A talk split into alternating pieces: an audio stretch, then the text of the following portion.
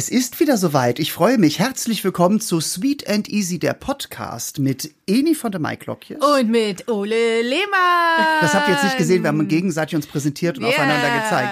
Und äh, wenn ihr einfach durch Zufall reingeklickt habt, wir reden über übers Backen, äh, was unsere Leidenschaft ist. Und, äh, über Süßes, über, über Süßes, Salziges und über Saures, alles. Wir reden über eigentlich über alles, ja. was man essen kann. Genau. Und wir haben uns gedacht, es wäre doch mal schön, Menschen einzuladen, die damit zu tun haben, egal wie ob sie Genussmenschen sind wie wir, ob sie professionell sind wie, wie nicht wir. Doch, ich finde, ich bin sehr professionell in meiner Küche zu Hause. Und ich freue mich wahnsinnig, denn wir haben heute einen Gast dabei, die, also ich muss es mal sagen, in Berlin eine Ikone ist schon. Äh, und ich freue mich sehr, weil ich, ich habe hab sie bis auch auf, in meiner Küche. Du hast Jeden auch, Tag habe ich sie in meiner Küche. Ich gucke sie an. Ja. Sie steht in meinem Tellerregal als Buch. Ja, ich wollte mich gerade sagen, ich habe alle ihre Bücher bis auf das Neueste, da kommen wir dann später noch zu. Stimmt, das äh, Aber sie ist hier aus Berlin, Cynthia Bakomi. Oh, ich Welcome. Ich freue mich einfach total hier zu sein. Dankeschön.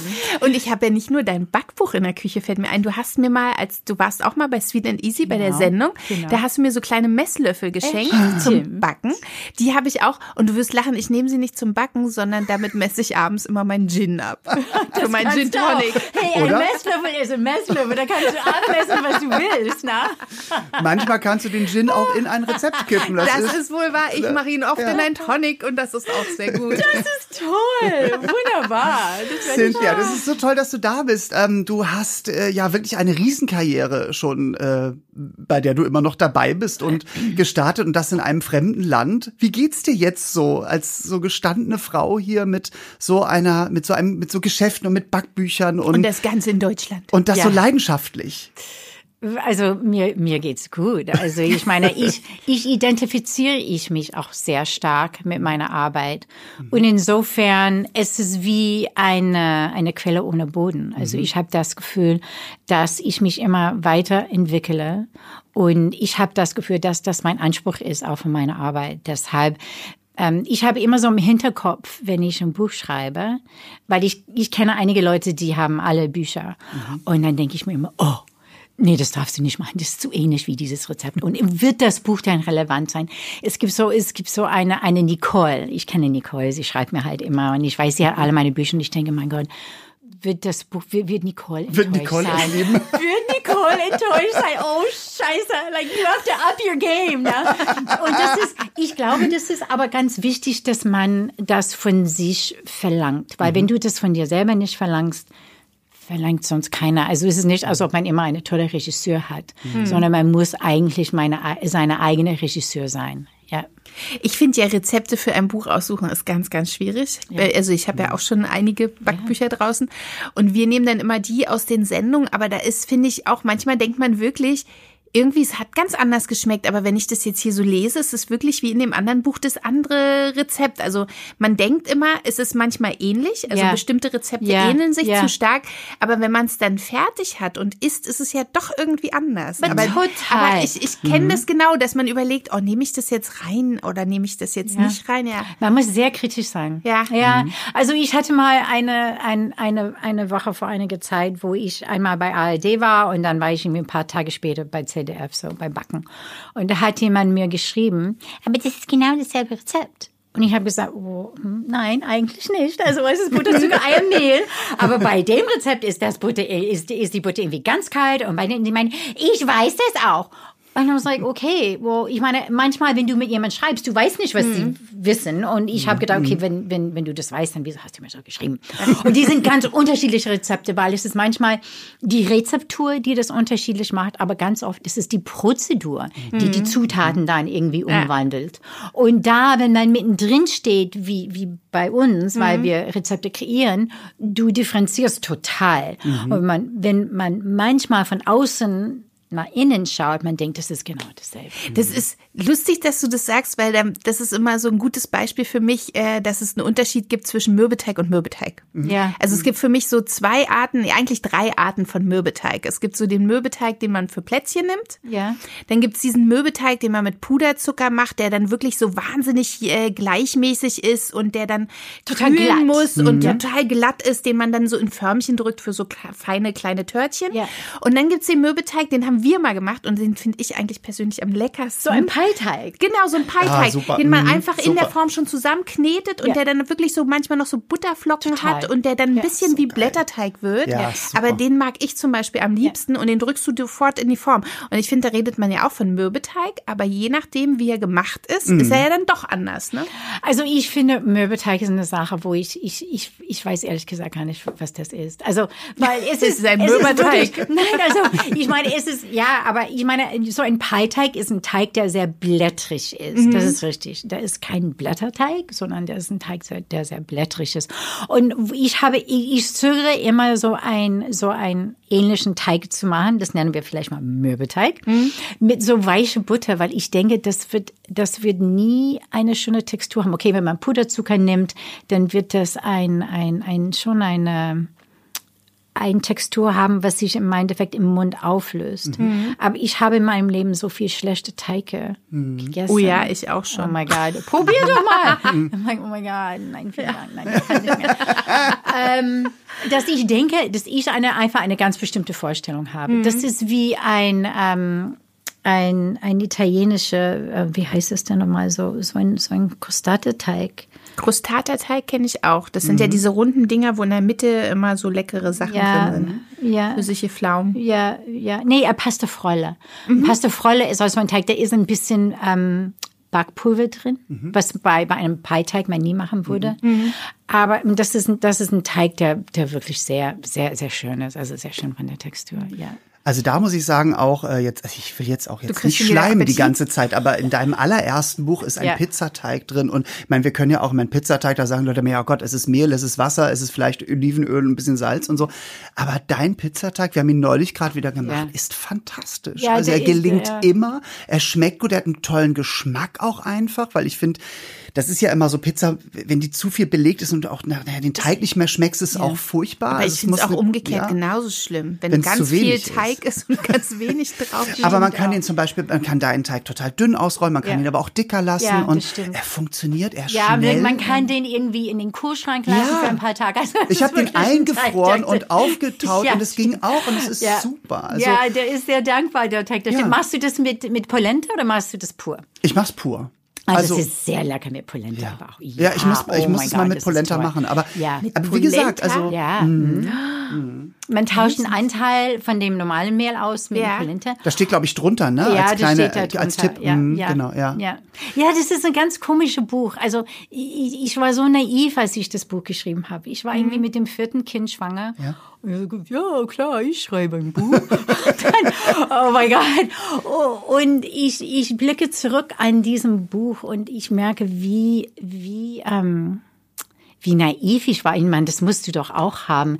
Die Sachen, die du ganz zu Anfang gemacht hast, wo du Ja, die einfach sind heute, so guckt man sich die an und muss drüber lächeln. Ne? ja, ein bisschen ja, ja. Also Aber manchmal Bei manchen Sachen überall, schämt man ja. sich auch ein Aber das bisschen. ist überall so in seinem. Also Wobei in bei dem mir Bereich. ja noch dazu kommt, als ich mit dem Backen äh, im Fernsehen losgelegt habe, war ich ja, ich war ja keine Bäckerin oder Mhm. ich hatte ja kein Kaffee oder nichts. Ne? Ich habe ja einfach, Du hast losgelegt. ich habe einfach losgelegt. Ja, aber das ist deine Ja. Leidenschaft. Ja, aber ich Aber glaube, wie das ist hast du losgelegt? Also ich meine, du hattest ja vor dem Buch hattest du ja schon dein Kaffee, oder? Ja, genau. Also ich habe ähm, in genau, also ich bin in 85 nach Berlin gezogen. Ich habe getanzt und dann, als ich äh, nach der Geburt meiner zweiten Tochter, genau, habe ich mein erstes Café eröffnet in der Bergmannstraße.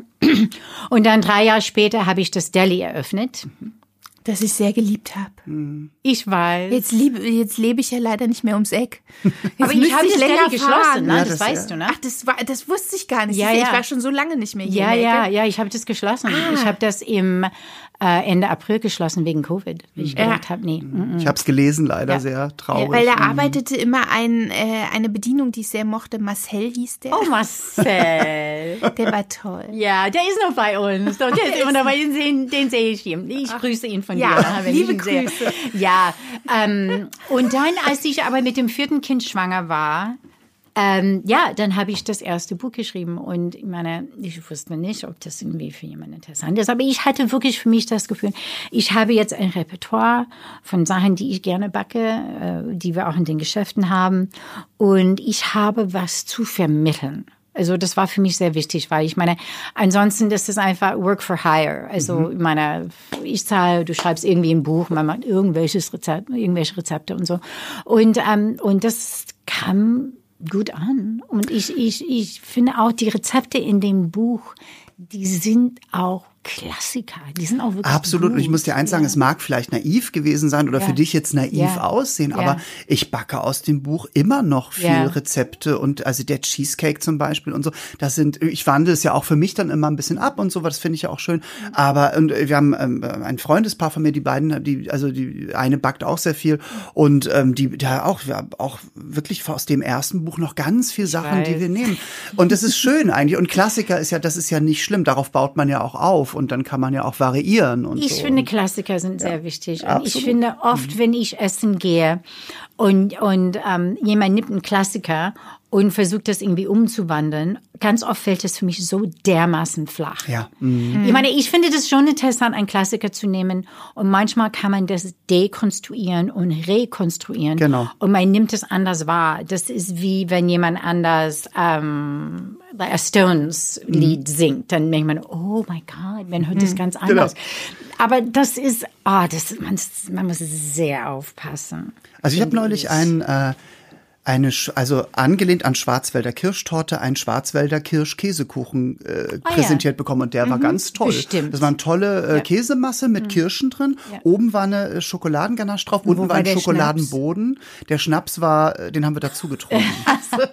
aber, wir, die, aber, das, aber die Elemente sind halt da. Und die funktionieren ja auch gut miteinander. So, aber das war wirklich lecker, war auch nicht zu süß und so und gut. Mhm. Wie war es denn als für dich? Wie bist du überhaupt zum Backen gekommen? Also hast du zu Hause in Amerika schon mit deiner, hat deine Mutter, deine Großmutter, war das so die, die klassische Geschichte, ja, haben die viel ja, gebacken? Ja, klar, meine Mutter und meine. Großmutter haben gebacken. Und ich denke für mich, ich war, ich war die jüngste von drei Schwestern. Okay. Und für mich war die Zeit, wo ich mit meiner Mutter oder mit meiner Großmutter backen konnte, das war meine Zeit mit denen. Und ich mochte das sehr gern, dass es ein Projekt war, die ich irgendwie gleich ähm, er, er, erleben konnte. Ich konnte es essen, ich konnte den Teig schon mal essen. Das fand mm. ich mhm. irgendwie toll. Das finde ich heute noch toll. Ja, ich muss mich so super. verkneifen, wenn ich Fernsehen mache, dass ich nicht irgendwie alle Schlecker sitze, wie furchtbar. Das kenne ich. Das geht gar nicht. Na, nee, das will man gar nicht sehen. Und ähm, und dann, glaube ich, als ich dann nach Berlin gezogen bin und ich war mit dem ersten Kind schwanger war, also ich finde, das ist immer, alles ist Schwangerschaft bezogen. Habe ich gestillt, war ich schwanger und ähm, ich war aber mit dem ersten Kind schwanger und ich war, oh mein Gott, ich war Mitte 20, ich war halt richtig jung. Und ich hatte so, so, so ein Heimweh, ich hatte so ein Sehnsucht nach, mhm. nach, nach meiner Familie, nach meiner Heimat. Und ich habe gemerkt, dass für mich das konnte ich umwandeln in eine Sensorik-Erinnerung. Mhm. Und das waren halt Chocolate Chip Cookies, das waren Schokoladekuchen, das war Pizza, das war alles. Und ich weiß, mein Mann, ähm, sein Bruder hat Geburtstag gehabt. Und ich dachte, ich ich backe einen Schokoladekuchen. Und irgendwie war er zu beschäftigt, um gleich zu uns zu kommen, sondern erst, glaube ich, eine oder zwei Tage später. Ich hatte fast alles aufgegessen. ich habe bei jedem Kind 35 Kilo zugenommen. Ist wirklich viel. So, aber dafür bist du dann immer wieder ganz schlank geworden.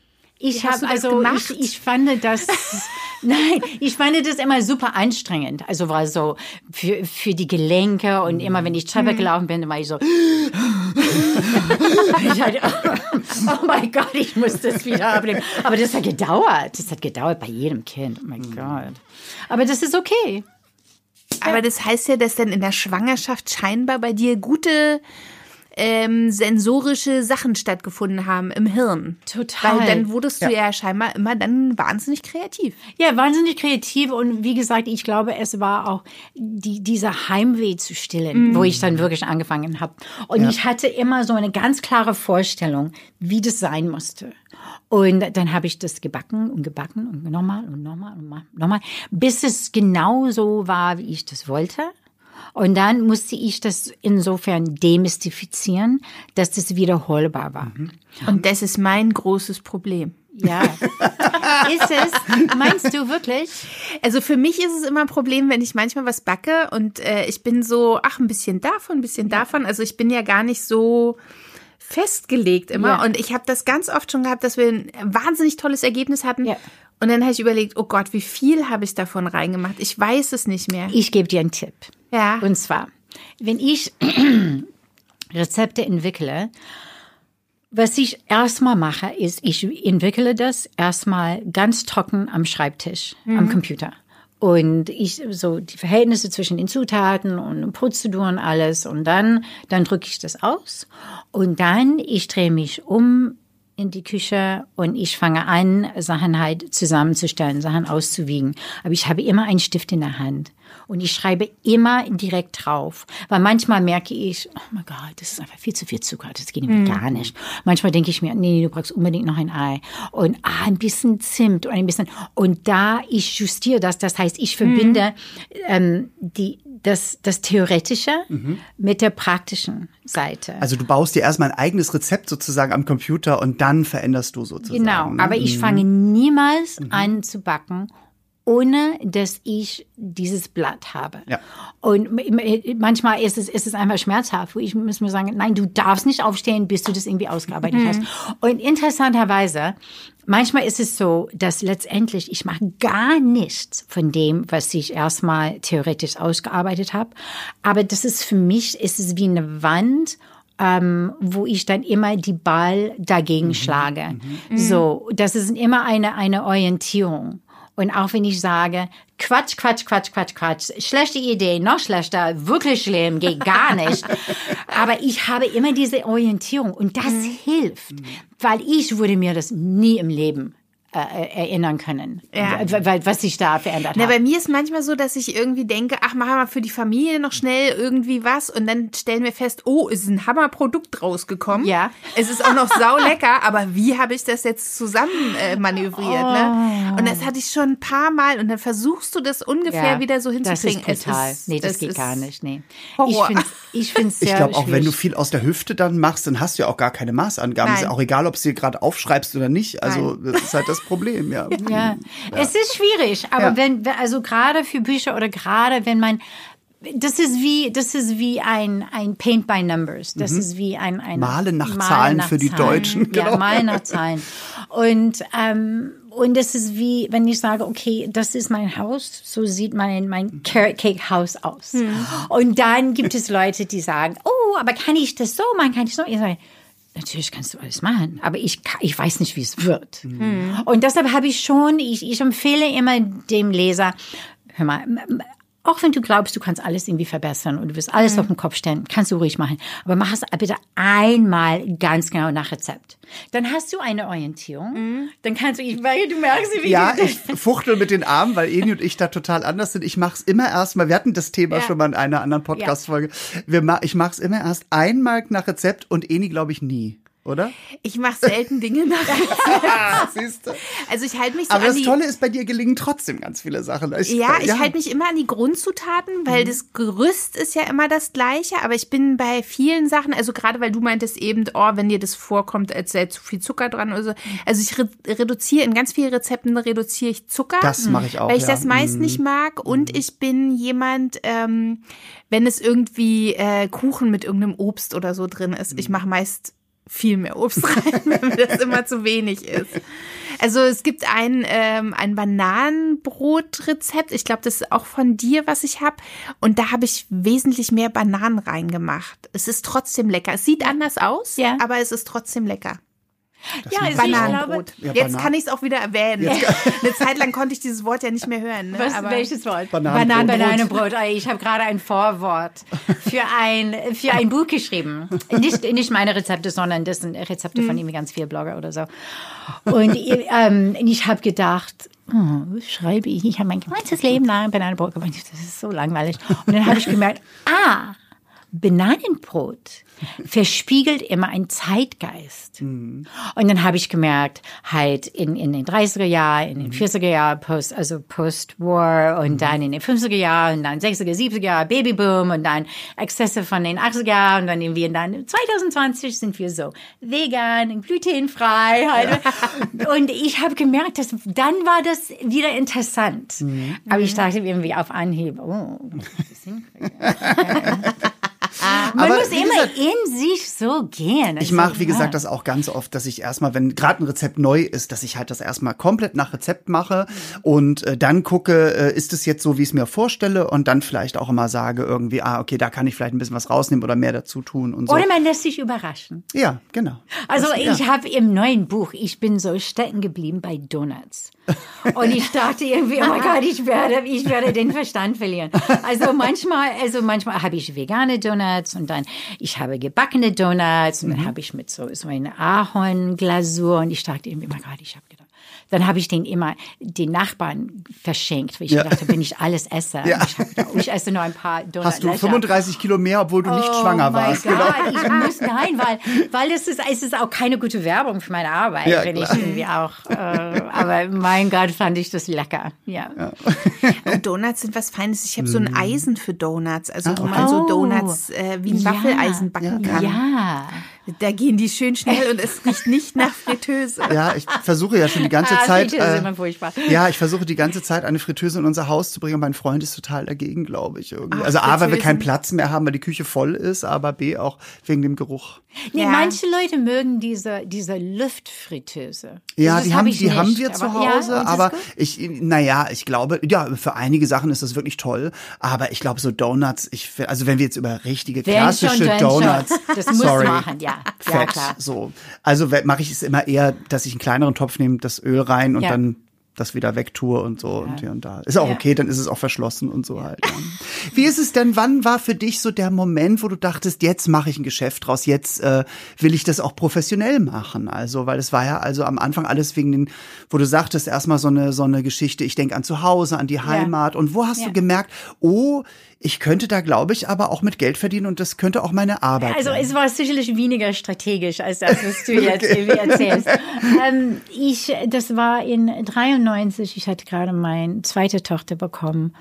Und ich dachte irgendwie, mm, ich glaube nicht, dass ich weiter tanzen muss, weil ich gemerkt habe, okay, es ist, ich meine, das ist einfach super rigourös, es ist einfach gnadenlos, du musst, ich meine, Wo hast du denn getanzt? Weil ich bin doch auch Tänzerin.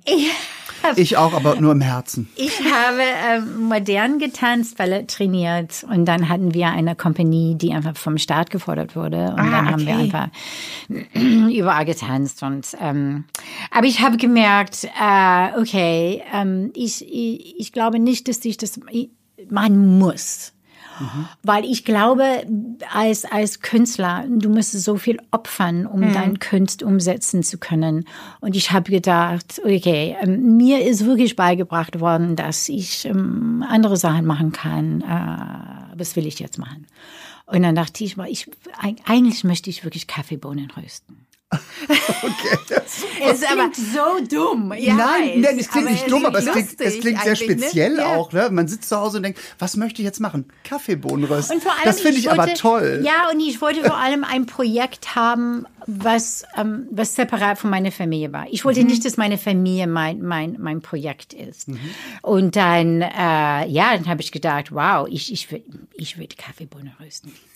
Und dann habe ich dieses Objekt in der Wärmestraße gefunden, aber ich hatte kein, äh, ich meine, ich hatte keine Finanzierung. Ich meine, als Tänzerin, ich meine, ich hatte ein paar Euro, also ein paar D-Mark. Ich hatte irgendwie gar kein Geld. Und ähm, dann bin ich zur IHK gegangen. Ich habe gesagt, ich habe diese tolle Idee, was muss ich machen? Und die haben gesagt, ja, und sie machen so so so einen, einen Businessplan und dann gehen sie einfach zu den Banken und dann bekommen sie einen Kredit. So. Und dann habe ich das irgendwie gemacht und ähm, dann bin ich noch mal dahin gegangen. Ich habe gesagt, irgendwie, ich habe, ihr habt keine Ahnung, weil damals und ich denke auch heute ist es auch immer noch so bei den Banken, ähm, wenn man eine neue Idee hat, die Einstellung ist, äh, okay, aber wenn wir das noch nicht haben, dann brauchen wir das nicht. Ja. Und dann meinte ich, wie? Und dann haben sie gesagt, und wenn es wirklich eine gute Idee wäre, dann hätten wir das schon. Ja, das, oh, das ist gesagt, ja, so aber da hätte ja auch jemand schon äh, ja, als gute aber das Idee ist ein sehr müssen. deutsches ja. Denken leider. Das ja, ist wirklich, ja, ist total, weil, ja, ist weil der, so. der nichts wird, wird, wird. Ja, Man genau. hat das. Problem Ja. ist, dass die, die Erfolglosigkeit in der Gastronomie extrem hoch ist. Und ich habe gesagt, okay, aber das sind die, das bin ich nicht. Und ich habe, und dann habe ich die Wahrheit ein bisschen gestreckt, was meine Erfahrung in der Gastronomie anging. Und eigentlich ging mir das mm, darum, ich hatte ganz viel Theater in New York auch studiert. Ich hatte Theaterwissenschaft ähm, und ähm, Philosophie studiert. Und ich hatte eine ganz tolle so Szene-Studienkurs. Mhm. Und ich habe gedacht, okay, das werde ich jetzt anwenden. und, ähm, und ich habe dann wirklich bewusst wahrgenommen, dass die Person, die auf der anderen Seite von diesem Schreibtisch sitzt, muss ganz bestimmte Sachen hören. Ja. Und ich habe gedacht, das sind die Sachen, die ich auch gerne hören wollen würde. Und das sind die Sachen, die ich, her, die ich wiedergeben werde. Mhm. Und dann, ähm, ja, und dann habe ich angefangen, halt Cookies mitzubringen zu den Banken, weil ich gedacht habe, man, ihr habt keine Ahnung. Und dann hat ähm, die Bank dann zugesagt, das war die Commerzbank. Aber ich meine, das war wirklich schmerzlich. Ich habe ja. ich hab wirklich gedacht, ich finde keine Bank, die mit das mir Das heißt, du hast sie eigentlich mit Keksen bestochen. Absolut. Ja, super. Und die, die, der, die Frau, die die Bank damals geleitet hat, ihr Name war in der Tat Frau Backhaus. Nein. Doch, Nein, ja, wirklich. Lustig. Sie hieß Frau Backhaus und ich habe gesagt, oh, ich glaube, ich backe den gleichen Pie. und dann, aber komischerweise, zweieinhalb Jahre später, als ich das Deli dann eröffnen wollte, weil die Bermerstraße, die war, die war einfach immer in einem Zustand, die war so Überkapazität mhm. und das war, das war für die Mitarbeiter nicht schon, das war für die Gäste nicht schon. Ich habe dann, mein Gott, ich muss unbedingt ein zweites Geschäft aufmachen. Und dann wurde mir dieses Objekt äh, in Mitte angeboten. Und dann bin ich dann natürlich zur, Volksbank, äh, zur Commerzbank gegangen. Ich habe gesagt, ich habe ein zweites Objekt gefunden und Bergmarstraße läuft gut und ich will ein zweites Geschäft auch machen. Und sie hat gesagt, nein. Hm. Ei. Nein, wir glauben nicht, ähm, dass das der richtige Zeitpunkt ist. Und ich habe gesagt, was wissen Sie wie? Was wissen Sie über was ja, der richtige Zeitpunkt ist? So ich habe nämlich das Geschäft geführt. Ich bin jetzt bis hierher gekommen und Sie haben keine Ahnung. Und da musste ich dann aber zu einer anderen Bank und die Bank fragt natürlich, wieso gehen Sie nicht zu Ihrer Hausbank? Mhm. Und ich habe gedacht, es ist immer besser, die Wahrheit zu sagen. Und ich habe gesagt, okay, meine Hausbank glaubt nicht, dass es der richtige Zeitpunkt ist. Und ich glaube, dass meine Hausbank Unrecht hat. Super. Aber da muss ich, da muss ich kurz eingrätschen, weil das ist so lustig, weil als ich hier gewohnt habe, äh, habe ich ja mit einem Freund damals zusammen ein Haus gekauft, ein ganz kleines hier in Mitte. Und da hast du auch gerade aufgemacht, da kann ich mich noch sehr gut erinnern. Oder ein bisschen früher. 97? Du, nee, du hast 97, genau. Wir sind erst äh, drei Jahre später. Okay. Da warst du ja noch drei Jahre, ja. ist ja noch relativ okay, frisch, ja, ne? Da haben wir hier das Haus gekauft und da kann ich mich noch dran erinnern, da war ja hier in Mitte alles noch relativ grau und so. Mhm. Und unsere Bank, also also meine Hausbank wie auch die von meinem Freund, der schon, ähm, also nicht mein Freund, aber ein Freund, der schon äh, mehrere Immobilien auch besessen hat und so. Auch seine Bank haben alle gesagt, nee, in Mitte, das wird nichts, da investieren wir nicht. Und da kann ich mich noch so gut dran erinnern, dass wir dann beide im Endeffekt zu einer dritten Bank ja. gegangen sind und haben gesagt, wir möchten gerne dieses Haus kaufen, wir zahlen es ja auch an und alles Mögliche. Aber ich weiß noch, dass viele Banken damals ähm, so, das war um die Jahrtausendwende, hier in Mitte noch gar nicht das Potenzial gesehen haben, was sie heute sehen, was finde ich ja mhm. heute nicht mehr da ist. Dass ja, witzigerweise ist das ja heute ja, eher nicht mehr da, ja, als es damals früher da war. Da war. Ganz. Und es war ja. ganz schwierig, hier in Mitte irgendwie äh, von der Bank Geld zu bekommen für irgendwelche Projekte hier in Mitte. Ne? Also ich glaube, dass eine gewisse Infrastruktur noch nicht da war die Banken, ich meine, da ist immer diese Spalte zwischen halt kreativ und, und, und, und Geschäftsleute. Mhm. Und die mhm. Geschäftsleute, die sind nicht unbedingt immer sehr kreativ ja. und haben wenig Vorstellungsvermögen. Mhm. Und dann sagen sie irgendwie, nee. Einfach nee. Mhm. Und, ähm, aber ich denke auch, dass Mitte ist auch ganz anders, als es war vor, vor 23 ja, Jahren. Das und, stimmt. Das und für mich war in dem Moment, wo ich da mit Covid halt konfrontiert war, ähm, da habe ich gesagt, nee, ich mach zu. Okay, das war doch aber auch eine schwere Entscheidung, oder? Oder es war eine schwere Entscheidung. den Laden relativ lange, ja. oder? 23 Jahre. Ja, 23 Jahre, das ist echt krass. Ja, aber das ähm, war eine Sache, wo gerade als Gastronom man hat wirklich nicht gewusst, was kommt dann auf mich zu mhm. und wie lange bleibt es denn ja. so und wie lange kann ich und will ich das aushalten? Mhm. Wie viel will ich dann privat investieren, um das zu überleben? Ja. Oder will ich einfach mal aufhören, wenn ich halt oben bin? Will ich mal einfach mhm. mal sagen, es war eine tolle Zeit, ich habe es geliebt. Ich habe alles gegeben, damit dieses Geschäft Erfolg hat. Ähm, und jetzt bin ich fertig. Ja, mhm. das ist eigentlich ein schöneres Ende dann. Ne? Das dann erinnert man sich positiv daran. Ja. Weil wir, wir können, also ich meine, ich, ich wusste nicht und wir wissen auch nicht jetzt im, im Herbst, wie das dann wirklich wird. Und ähm, dass Delhi ist, äh, es ist ein, ein komplexes Objekt, es war aber ein sehr großes Objekt. So 100 Plätze drin, 100 Plätze draußen. Und, Und es war ähm, immer voll. Ja, das Problem ist, wenn es nicht voll war, manchmal Mhm. war es nicht voll, als du oft nicht da warst, war es wirklich nicht voll. Das Problem ist, du, du kommst nicht auf die Kosten. Ja. Und dann kommst du so schnell in so ein schwarzes Loch und da Ja. wollte ich einfach nicht hin. Und das ist so ein Strudel, den kann man auch dann meist nicht aufhalten. Nee, und dann ne? war es vielleicht auch absolut die richtige Entscheidung zu sagen, äh, nicht wissend, wie lang das mit Covid jetzt alles noch Vor allen Dingen äh, bei ist, dir war das da ja auch mit dem. Delhi hauptsächlich so, dass ja auch viele Touristen kamen, ne? die sich so hier im Scheunenviertel Ja. aufgehalten haben und die waren ja jetzt auch alle nicht da. Eben, ja. Ja, was komisch war, ist, ich habe auch gedacht, okay, die Touristen kommen, die werden, die, die kommen nicht und äh, das wird nicht. Und was ich aber merke, ist, dass es auch für viele Berliner hat das viel bedeutet und das habe ich verschätzt. Und wir haben, und wir bekommen auch immer noch super viele Anrufe und I'm like, mm, okay, auch wenn ich auch im, im Reinen bin mit der Entscheidung, also die, die Emotionalität, mit denen ich auch begegnet bin. I'm like, wow. Und wir haben da, wir haben uns kennengelernt, ich habe meinen Mann dort kennengelernt und wir haben meine, also die, die, diese ganz persönliche Geschichten, wo I'm like, okay. Ja, ich habe da mal einen Kuchen abgeholt. Ja. Ein Devil Chocolate. Devil's Food, ja. Ja. Ich war oft da, äh, um auch einfach, wenn gerade im Sommer haben wir draußen gesessen und Meetings abgehalten Mhm. und irgendwie über neue Projekte gesprochen. Also ich war auch, äh, du, du wurdest mir damals empfohlen von einer Freundin von mir, die in Kreuzberg lebte und die sagt, warst du schon mal bei Bakomi?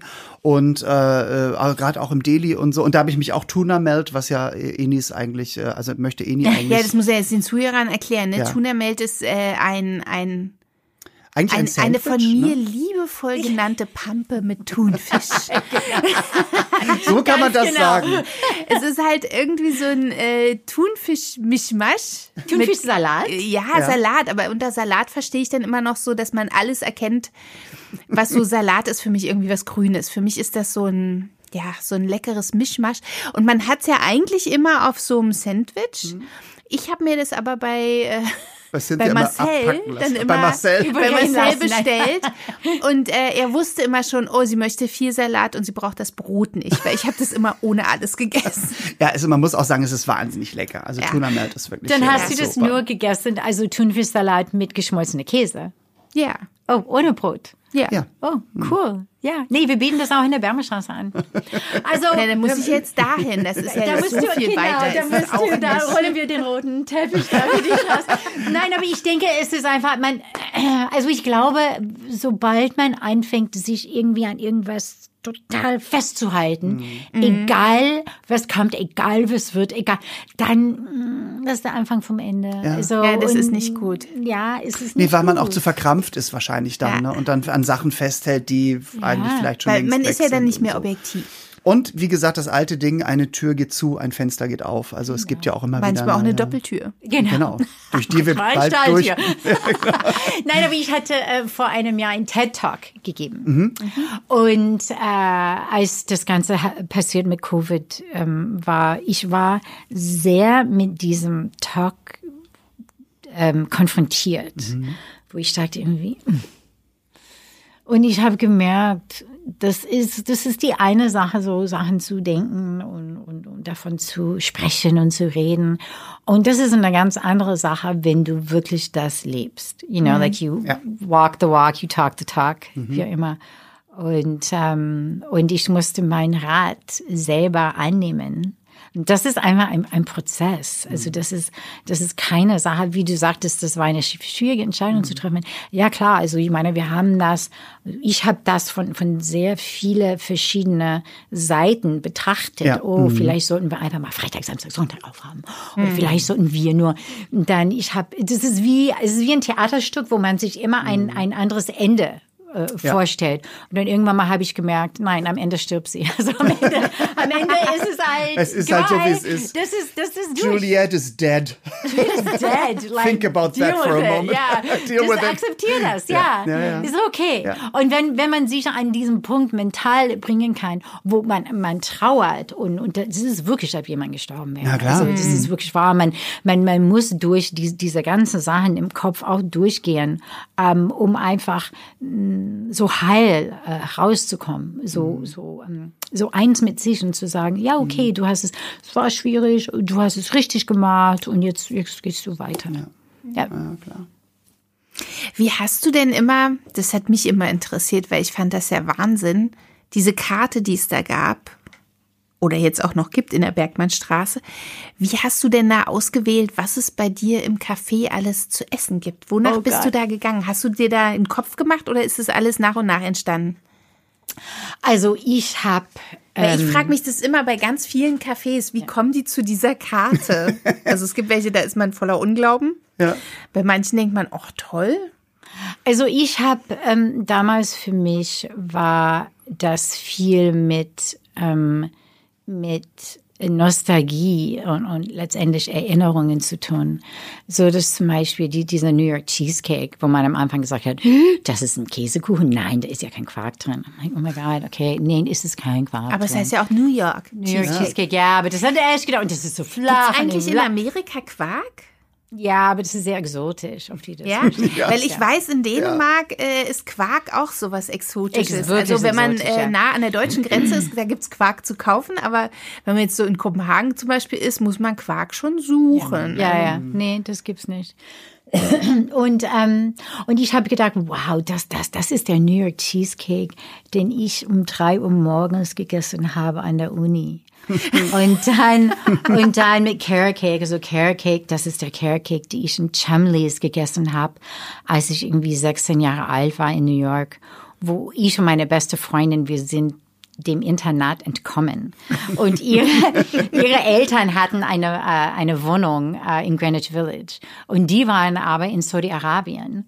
Und wir, ich weiß nicht, wie wir das geschafft haben, aber wir dürften dann manchmal wirklich am Wochenende einfach nach New York City fahren, ohne Eltern, ohne alles. Und gesagt, oh mein Gott, Und wir du haben lebst immer, noch. Ja, wir haben immer, wir haben immer Kalur und Milch getrunken. das war so lecker. Mund. Und wir sind immer so, so, ähm, so Pferdereiten gegangen in Central Park. Ja, also es war irgendwie toll. Und da, da, das ist auf jeden Fall, das ist der Carrot Cake. Und die Chocolate Chip Cookies sind die Cookies, mit denen ich aufgewachsen bin. Und die Brownies, die sind die Brownies, die meine Schwester immer gebacken hat. Und so, so nach und nach, und das ist der Geburtstagkuchen, den ich für meinen Schwager gebacken habe, den er gar nicht kosten konnte, weil ich das alles gegessen habe. Und es ist alles so für mich, hat alles eine super persönliche Geschichte. Was, was ich mir denke, es ist, äh, es ist nicht, das ist nicht wichtig und nicht interessant, dass jemand anders das weiß oder, ähm, aber für mich ist das wichtig, weshalb es einen Platz im Fenster bekommt, weil es nicht so viele Plätze im Fenster Ja. gibt. Und dann habe ich gedacht, man, wenn es so so so eine so ein weißer Käsekuchen gibt, dann muss es auch ein Pendant geben. Da dachte ich mir, oh, Chocolate Espresso Cheesecake, oh ja, das werde ich machen. und dann und dann bin ich dann bin ich so nach und nach. Und das das Ding ist, ist es gibt so viele Sachen, die wirklich Klassiker sind so dass es super viele Rezepte gibt, die ich im Buch habe, in den Büchern habe, die ich ganz toll finde, aber wir haben keinen Platz im Fenster. Und wir dürfen nicht New York Cheesecake müssen wir immer haben, und Carrot Cake und Chocolate Espresso Cheesecake. Und wenn, wenn wir die Reihe nachgeben, dann können wir manchmal wirklich nur eine Sache rausziehen und was Neues Und was. Neues machen, ja. Mm, ja, klar. Aber es ist ganz wichtig, Aber ich auch finde das Sachen ganz halt toll, rumgesprochen, weil- dass die Sachen so lecker sind. Aber ich finde es toll, weil äh, dass du sagst, das müssen die anderen nicht wissen, aber es ist meine Geschichte und weil ich Ja. glaube ja, dass das das hat was für mich mit Leidenschaft zu tun. Ja. Und Steve Jobs hat ja damals gesagt, als glaube ich der Apple II Computer ja, die sollen die ganzen äh, Engineers und alle in dem Motherboard unterschreiben und hat irgendwann gesagt, aber es sieht doch keiner. Nein, aber wir wissen es. Wir, Ja, wir wissen, es, dass ja.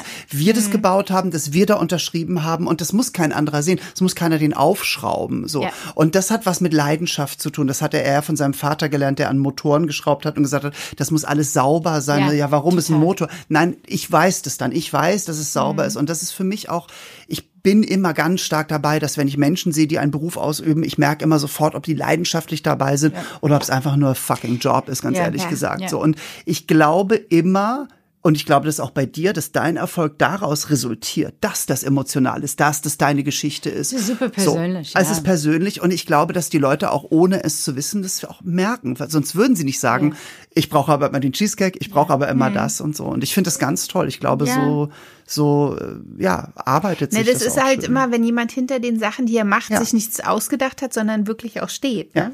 Das, das Echte. Ja, genau. Und da denkst du, okay, manche Leute werden das mögen und manche Leute werden das nicht mögen. Ja. Hoffentlich mögen mehr Leute das als nicht.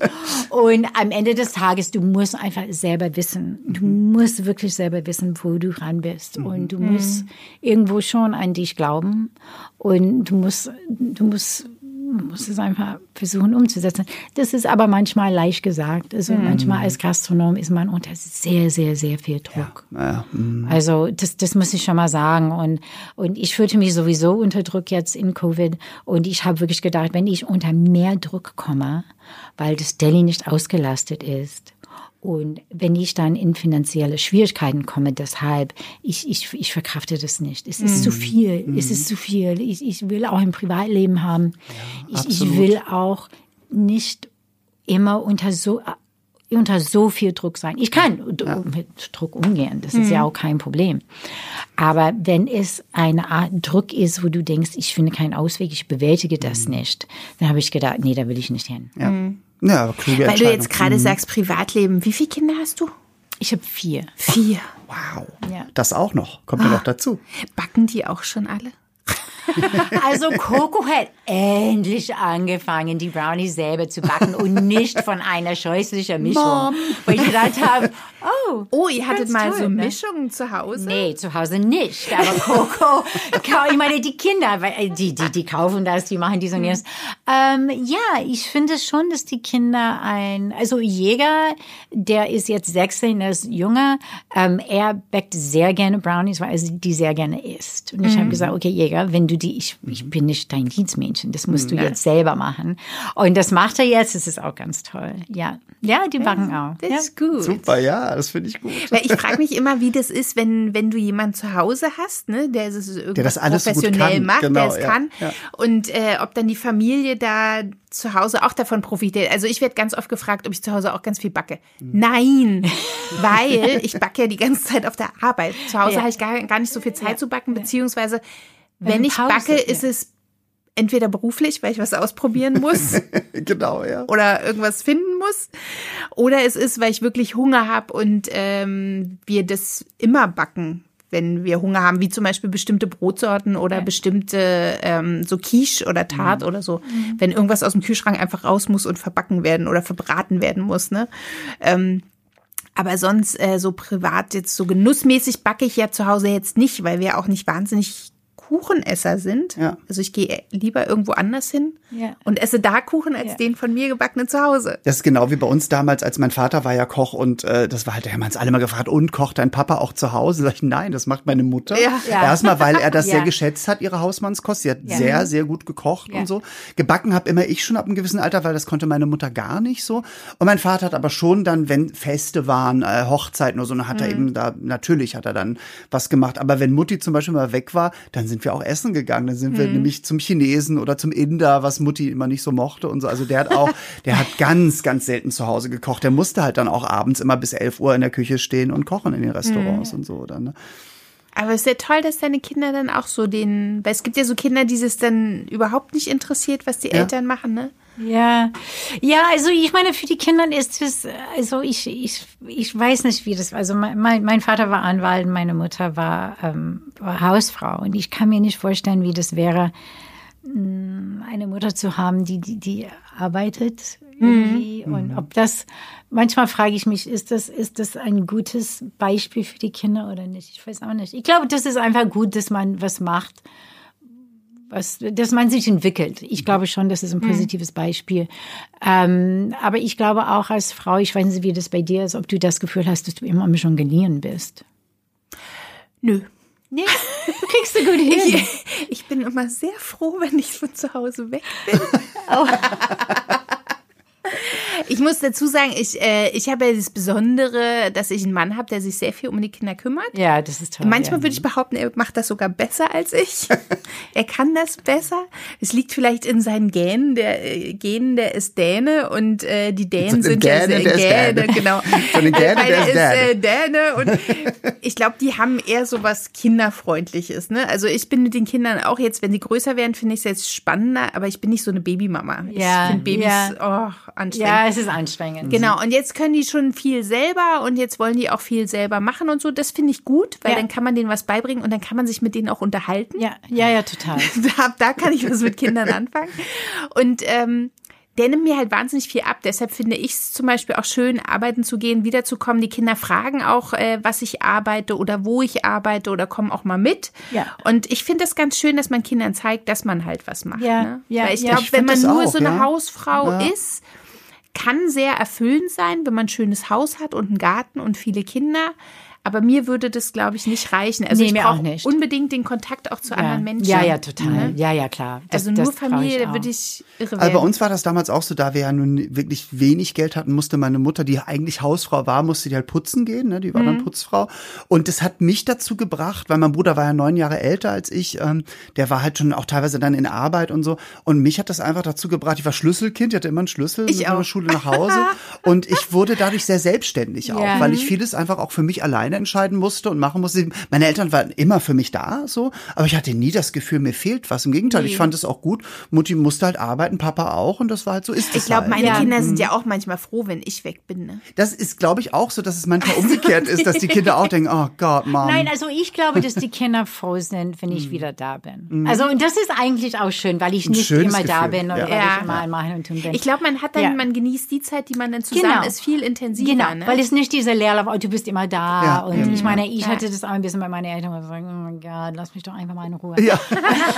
Und, und ich glaube bei uns, klar, das ist auch anders. Also ich glaube, wir genießen uns auch anders. Wir nehmen uns ein bisschen anders wahr, als wenn wir einfach immer zusammen wären. Ja. Das stimmt auch, ja.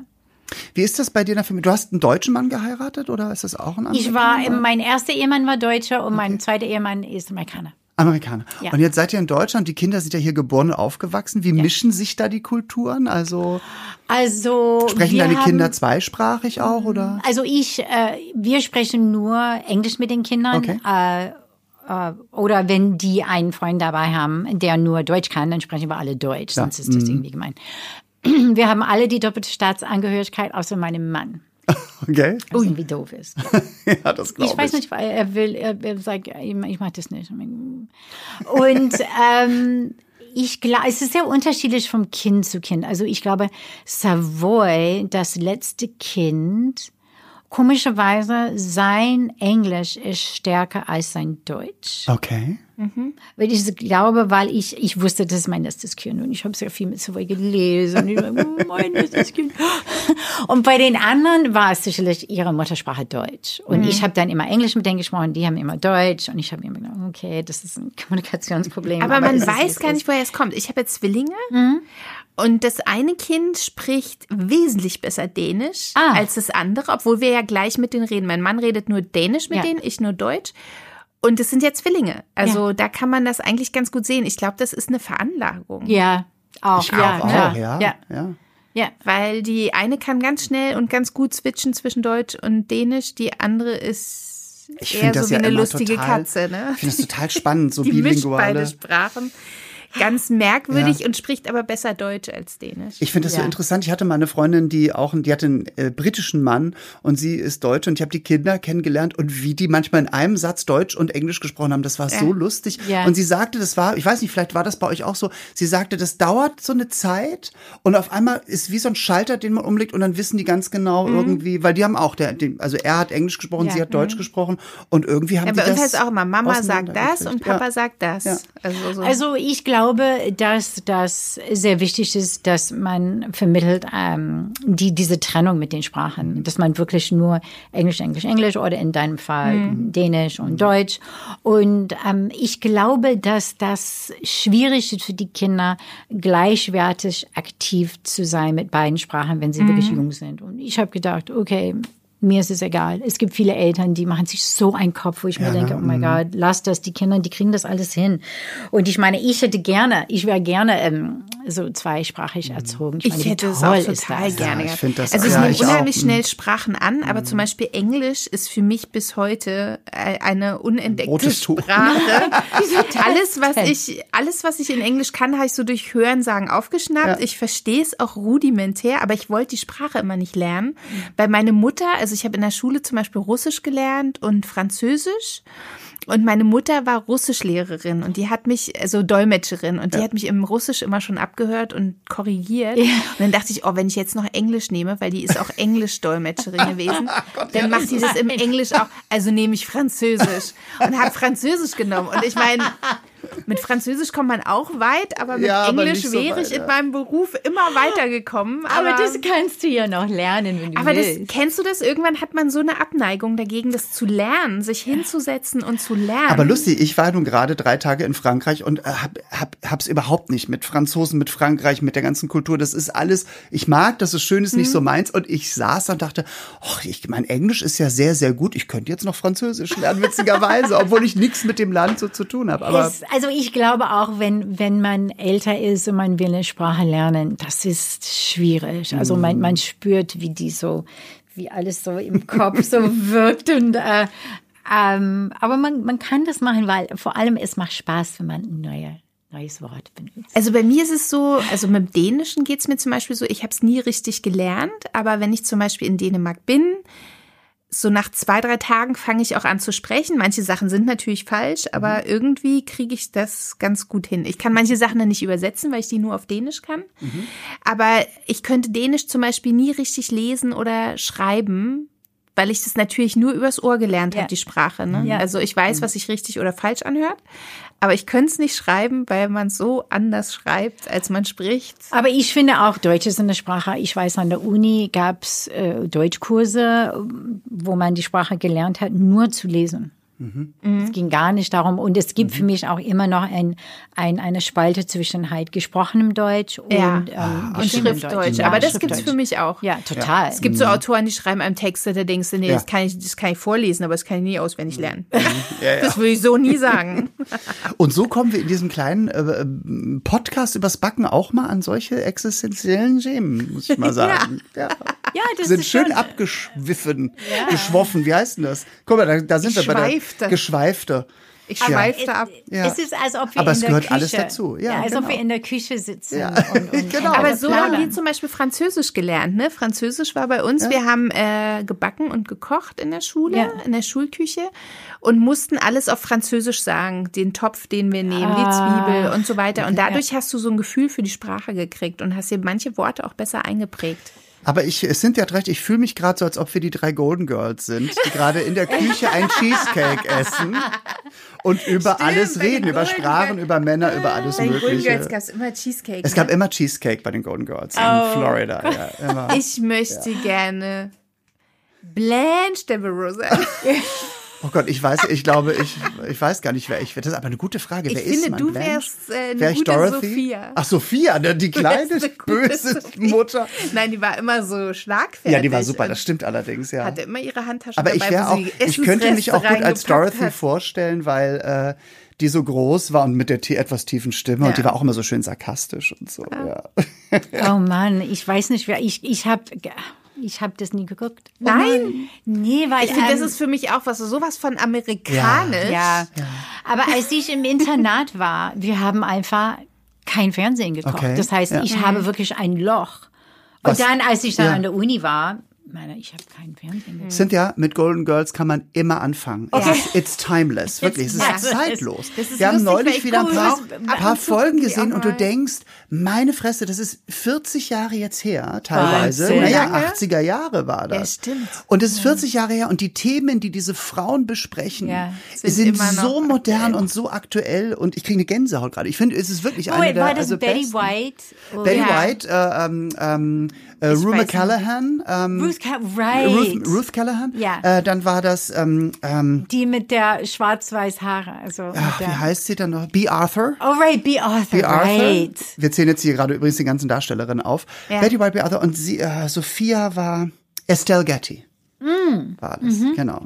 So lustig, dass ich mit einer Amerikanerin spreche und du weißt nichts davon. Wer, Oh God, ist like so Friends. lustig. Ich habe Friends Ja. vielleicht einmal Ja. in einem Flugzeug gesehen. Ja. Ich habe das nie geguckt. Aber das ist so, also es ist zeitlos, muss man sagen. Und dadurch, dass die immer Cheesecake essen, haben wir auch einen Bezug zu diesem kleinen Podcast. Oh my God. Okay. Die haben immer, wenn sie immer wenn genau es Dramen abends, gab, wurde genau. nachts an den Kühlschrank genau. gegangen und. Cheese. Hast du auch Cheesecake. irgend sowas zu Hause im Kühlschrank? Immer Cheesecake oder so? Nein, Cookies. ich habe aber immer Cookie-Teig. Ja. Jetzt mittlerweile. Weil ich einfach festgestellt habe, weil ich immer so viele Fragen bekommen habe. Oh, wie hält man die Cookies und wie frisch? Und da dachte ich mir, oh mein Gott, back doch einfach nicht so viel. Ja. Dann hat man einfach mal einen Cookie-Teig. Ja. Und ich liebe rohe Cookie-Teig. Ja. Also ich esse eigentlich so rohe Cookie-Teig, bevor ich irgendwie Ja, die Cookies esse. Ich finde ihn ja auch roh viel besser. Oh, ich finde das so lecker. Und ich habe euch was mitgebracht. Was Ja, wir haben es schon gesehen. Wir müssen es mal aufmachen. Ich mach's ja. mal auf, ihr redet Ja, mach mal auf. Ja. Das sind Chocolate Chip Cookies. Chocolate Chip Cookies sind für mich wie, wie, kennt ihr das so bei einem Jazzlied, dass es so eine Melodie gibt und dann die verfremden dann diese Melodie und dann gehen sie immer wieder zurück und die spielen einfach damit. Und das ist für mich halt eben Chocolate Chip Cookies. Ich liebe Chocolate Chip Cookies. Ja, und das ist ein Rezept, wo ich das mit Essen ist immer gut, ne? mit, ich habe die mit, also ich habe die heute Morgen gebacken Nein. und ich habe die mit braune Butter gemacht. Und ich habe dann einfach festgestellt, ich habe die so die Schnauze voll von Schokolade schneiden, dass ich die Schokolade gar nicht mehr schneide. Ich breche das einfach mal und ich lasse das groß und grob. Und, Super, sehr ähm, lecker. Ja. Man muss dazu sagen, diese braune Butter schmeckt man und ich liebe sie. Ja. Ich liebe Bra- sie nicht braun- nur über Spargel, ich liebe sie jetzt auch Braune Butter Keksen. ist unglaublich. Nuss, Nussbutter heißt es, glaube ich. Ne? Nussbutter, Nussbutter. ja. Ich, ich könnte das auf meine Ist in der Haut französischen Küche ja. aber auch sehr viel drin, ne? Braune Ja. viel Butter, äh, braun machen, ja, ja. mhm. Es Also, Aber was interessant ist, ist, das Sehr ist lecker ein, das sind ist ein. Rezept, wo ich das bis jetzt immer normal gemacht Mhm. habe. Und dann gestern dachte ich mal, ich mache das jetzt mit braune Butter. super. Und da musst du Mhm. nur ein bisschen ähm, Wasser zurück in den Teig geben, weil, ähm, weil du verlierst Flüssigkeit Von der Butter. von der mhm. Butter. Ähm, ich habe gedacht, okay, ich mache das anders. Manchmal stehe ich vor. Aber die sind richtig gut, weil die sind außen so ja, karamellisiert und innen sind sie noch weich. ja, ja, Ja, ja. ja. Es Weil es ist gibt ja. auch manchmal so Cookies zu kaufen, die sind so bretthart. Wie Ja. ein Knochen. Ne? Ja. Furchtbar. Aber das hat nicht nur mit den Zutaten zu tun, sondern das hat ganz oft damit zu tun, dass jemand schlicht und ergreifend den Teig zu viel gerührt hat. Und das regt dann das Gluten an. Und äh, bei diesem Rezept da ist auch ein Anteil an Stärke drin, so um das Gluten dann irgendwie zu reduzieren. Okay. Also ich glaube, ich gehe ganz anders an so einen Chocolate Chip Cookie Teig als meine Mutter und meine Großmutter. Das ist schon interessant, wenn ich manchmal Rezepte von denen rekreieren möchte. Das ist am allerschwierigsten, weil weil die haben das, die haben manchmal die Sachen einfach so zusammengeklatscht. Ja, ne? Mhm. Ja, so wie ich. stehe da. Aber manchmal stehe ich da und ich denke, nein, es ist nicht, es ist nicht so, es, ist, es trifft den Punkt nicht. Und äh, manchmal muss ich einfach sagen, okay, vergiss es, mach Ja, das nicht, krieg's nicht hin. Mhm, Aber Ja. wirklich äußerst lecker, muss ich wirklich sagen. Ja. Jetzt sind wir schon fast am Ende wieder. Ich habe das Es war, Rezept für ja, euch mitgebracht. Von super. diesen Cookies? Von diesen Cookies? Ja, von diesen Ach, Cookies. Sehr gut. Ja. Also ihr Lieben, ihr kommt sozusagen, es ist eine Sensation, weil wir haben ja immer am Ende der, des Podcasts fragen wir unsere Gästinnen und unsere Gäste und unseren Gast und fragen wir immer nach einem Rezept und Cynthia hat anscheinend also genau dieses Rezept jetzt mitgebracht, was Das, sie was wir kreiert gerade hat. gegessen was wir haben. gerade gegessen haben. Das ist doch toll. Ja, toll. Und ähm, du musst es jetzt nicht vorlesen, aber, Aber ich gebe das euch. ja, ja, gut, aber ja. du kannst kurz sagen, was Genau. alles drin ist und wie man es macht. Genau. Ah ja, also da ist Mehl, Stärke, Natron, Backpulver und Salz, weiche Butter oder halt eben Butter, die man ähm, Braun macht. braun macht, genau. Dann ist braune Zucker, also ich mag sehr gerne Muscovado-Zucker. Ah ja, Ach, ja. liebe ich. Toller auch. Zucker. Zucker, Musco, äh, dann einfach Ja. Zuckerraffinade, Ei, Vanilleextrakt und eine zartbitte Schokolade. Oh, lecker. Ja. Und das alles Ich hatte dann. gerade ein ganz Musst du Stück die, Schokolade. mengst du die zusammen und müssen die noch gefroren werden vorher oder kann man die gleich direkt backen? Direkt mit einem Löffel oder? Was ich manchmal mache, Mhm. also wenn, wenn wirklich, wenn, wenn die Kinder einfach so, ich will es haben jetzt, dann meine ich, okay, Moment mal. Und dann, dann ich portioniere den Teig, den Mhm. ich gerade frisch mache, auf dem Backblech und dann stelle ich das vielleicht mal zehn Minuten im Kühlschrank, Okay. Mhm. damit, damit der Teig einfach, man sagt, dass es rehydrates, Genau. also dass der Teig irgendwie sich ein bisschen entspannen kann und Genau. ein bisschen so stabilisieren kann. Und dann backe ich das 175 Grad, elf Minuten. Okay. Mhm. Super. Super. Und wie hältst du den frisch, den Teig? Also, dass du länger was davon hast? Ja, also ich habe festgestellt, man kann den nicht einfach in eine Schüssel in den Kühlschrank stellen, sondern man muss den wirklich abdecken. Sonst trocknet er zu sehr aus. Ja. Und dann hält er ewig und Tag. Wirklich lange. Ich habe ja immer diese tollen Dosen mit diesen Deckeln. Ja. Machst du das da rein? Ja. Ja. Ja. Die müssen einfach wirklich luftdicht, auch im Kühlschrank luftdicht sein. genau, ja. Dann hält es wirklich lange, ja. Ja, super. Ja. Ach, das war toll. Ich könnte noch so viel weiter sprechen. Wir haben noch über so viel gar nicht gesprochen, auch über dein neues Buch. Das ähm, ist ja jetzt Das auch ist ja ganz aus. einfach. Dann Ja. kommt, es sind ja irgendwann mal wieder. Sind Ja, ja, muss genau. wiederkommen. Es gibt so viele Fragen, die ich noch habe. Ja. Oder ihr kommt zu mir in meiner Küche und wir machen Donuts. Wir können gebackene Donuts machen, die müssen wir noch nicht mal frittieren. Können Das finde ich gut. Dann riechen wir nicht so Wir haben jetzt schon so viele. Einladungen. Das wird eine zweite Sendung eigentlich. Ne? Ja. Eigentlich könnten wir fast eine Fernsehsendung draus machen. Wir müssen mal mit unseren Produzenten sprechen. Inni Der- und Ole Reisen Oh, von Ele und Backstube Uli, zu der Backstube. Podca- Und Podcast ich weiß jetzt Tour. schon, Küche zu Küche. Genau. vor allen Dingen die Küchen müssen immer größer werden, weil Ja. wir immer dicker werden. Ach, wow. Aber ich habe eine sehr große Küche, insofern passen Na, wir dann locker. locker zu da Dann bin ich beruhigt. Also. Dann bin Ja. ich beruhigt. Es war so schön mit dir, Cynthia. Wir könnten wirklich so. euch. d- Vielen, vielen Dank, dass du da warst. Danke für die Ähm, Einladung. Und ja. ja, und jetzt gehen wir in die Bergmannstraße Ja. und essen da den Tunamelt. Tunamelt. Ja, genau. Und äh, wer Weil ich von, wohne jetzt in ja, Friedrichshain, da ist eigentlich egal, ob man nach Mitte fährt Oder oder, nach Kreuzberg. Genau. Kreuzberg. Ja, genau. Ist ja eins. Und für alle anderen, die Cynthia noch nicht kennen, was ein Frevel wäre, und dann Ja. habt ihr wirklich unter einem Stein gelebt. Es gibt wunderbare Backbücher. Sie hat auch, ich glaube, du hast auch Backgeschirr. Ich habe nämlich zwei Bleche von dir, die super sind. Äh, Messlöffel. Ja, Messlöffel, Messlöffel, ja. Die auch Nee, die sind Tonic wirklich gehen. ganz, ganz tolle Backformen. Deine beiden, diese Bleche, diese eloxierten, da habe ich zwei Stück Ja. Sheets gekauft. Ja.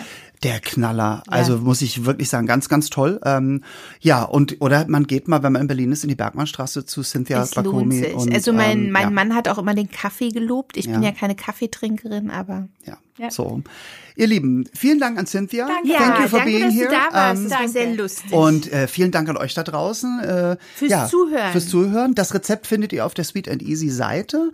Ähm, ihr könnt es auch natürlich alles mal nachbacken und dann per Instagram mit dem Hashtag Sweet and Easy versehen. Genau. Damit wir das mal sehen, was ihr Oh da ja, so was ihr unbedingt, gebacken habt, dann ne? könnten Ja. wir nämlich nochmal Genau. vergleichen, ob diese Cookies zum Beispiel genauso aussehen Ganz wie die genau. von Cynthia. Genau. Das ist, Und äh, wer jetzt noch nicht genug kriegen kann, kann noch äh, Eni weiter sich angucken bei genau, Six. immer also samstags auf Sam- Six so. äh, kann man sich mich Oder in, angucken. in der Mediathek wahrscheinlich In der auch, Mediathek ne? so. auf Join. Oder wenn man die Augen aufhält und Eni durch Berlin radeln sieht, kann man sie auch sehen. Ja, auch das. Manchmal bin ich auch mit dem Auto unterwegs. Du ja auch, oder? Ich bin Zu auch mit dem? Hund. Ja, mit dem Hund, aber der ist so alt, dass es nur fünf Minuten am Tag sind. Oh. Oder, ja, ja, der ist, Da muss man dich genau abpassen. muss man mich genau, also es ist viermal, viermal am Tag, fünf bis zehn Minuten. Du musst es ankündigen. ja, ich muss ankündigen.